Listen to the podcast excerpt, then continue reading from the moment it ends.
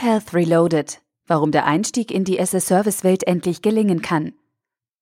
Ein Artikel verfasst von Stefan Fritz. Die Richtung für die Anbieter von eHealth-Lösungen ist klar. Direkter Nutzen und damit SS-Service-Geschäftsmodelle entstehen durch die Einbindung der Konsumenten. So machen es Google, Facebook und Apple vor. Der Konsument heißt im Gesundheitswesen Patient. Und schon hat man eine Geschäftsidee, mit der man Investoren für sich gewinnen kann. So oder ähnlich ist anscheinend die Logik der Lösungsanbieter. Stellvertretend etwa Lifetime, das als neue Erfolgsgeschichte gefeiert wird.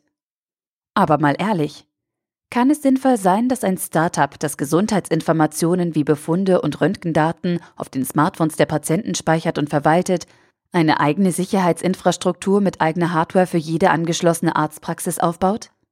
Ganz sicher nicht. Denn schließlich beißen sich Konzerne und auch die Gematik schon länger die Zähne am Thema sichere Bereitstellung von Gesundheitsdaten aus. Schaut man sich die Analyse von HealthBytes an, ist Lifetime mit seinem wahnwitzigen Ansatz nicht alleine. Ein Großteil der E-Health-Anbieter fokussiert auf die Integration der Patienten. Dabei sind die Vorbehalte der Patienten riesengroß, wie zahlreiche Studien zeigen. Und alle Anbieter rennen immer wieder in die gleiche Falle. Ein eigentlich gesunder Mensch, der mal ab und zu ein Zipperlein hat, hat einfach keinen Bedarf an einer App für Gesundheits- oder Krankheitsdaten. Die Menschen mit einem echten Bedarf für diese Leistungen sind die chronisch Kranken, und auf die stürzen sich nicht nur die E-Health-Anbieter, sondern auch die Pharmabranche und viele weitere Dienstleister. Eher unwahrscheinlich, dass man mit dieser Zielgruppe das Gesundheitswesen digital transformiert und eine Community schafft, deren Mitglieder gerne auf elektronische Helfer und Apps zurückgreifen. Völlig unter dem Radar der öffentlichen Wahrnehmung fliegen offensichtlich die Ärzte und Healthcare Professionals. Ihnen wird oft IT-Müdigkeit und Technikverweigerung vorgeworfen. Völlig zu Unrecht, wie ein Artikel der Ärztezeitung zeigt. Mehr als 30 Prozent der Ärzte nutzen Apps wie WhatsApp, um sich mit Kollegen über Fälle auszutauschen. Dies ist datenschutzrechtlich natürlich absolut bedenklich. Aber bevor wir den Datenschutz mal wieder missbrauchen, um Innovation zu verhindern, sollten wir das Positive an diesen Zahlen erkennen. Es besteht ein Bedarf der Ärzte und anderer Healthcare Professionals, sich untereinander digital auszutauschen. Selbst eine einfache Messenger-Applikation befriedigt schon einen Grundbedarf und ist geeignet, Nutzen zu stiften. Wie viel besser müsste dieser Bedarf mit einfachen und für die jeweilige Kommunikationsaufgabe optimierten Apps gestillt werden können? Aber da kommt das Thema Datenschutz schon wieder um die Ecke. Diesmal als Argumenteanbieter von Lösungen, denn der Datenschutz und seine Anforderungen schrauben die Kosten für die IT- und App-Anbieter in die Höhe.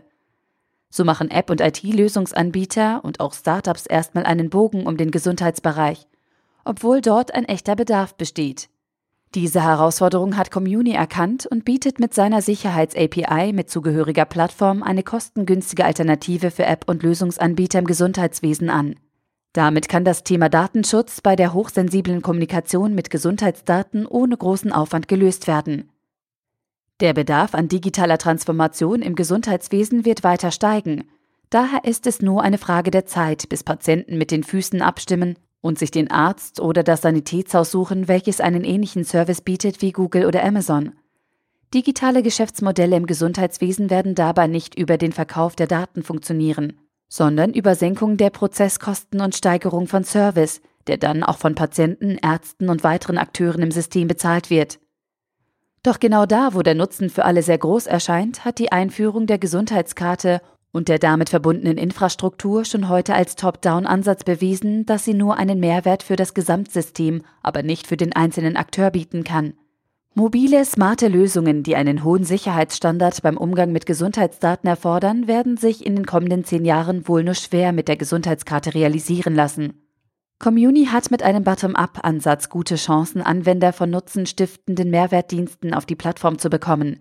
Wenn das gelingt, erleben wir eine echte digitale Transformation, die das Potenzial besitzt, Kommunikation und Versorgung im deutschen Gesundheitswesen nachhaltig zu verbessern.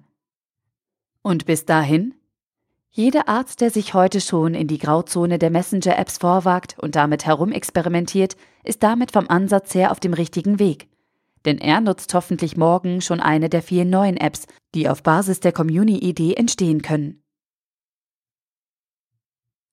Der Artikel wurde gesprochen von Priya, Vorleserin bei Narando.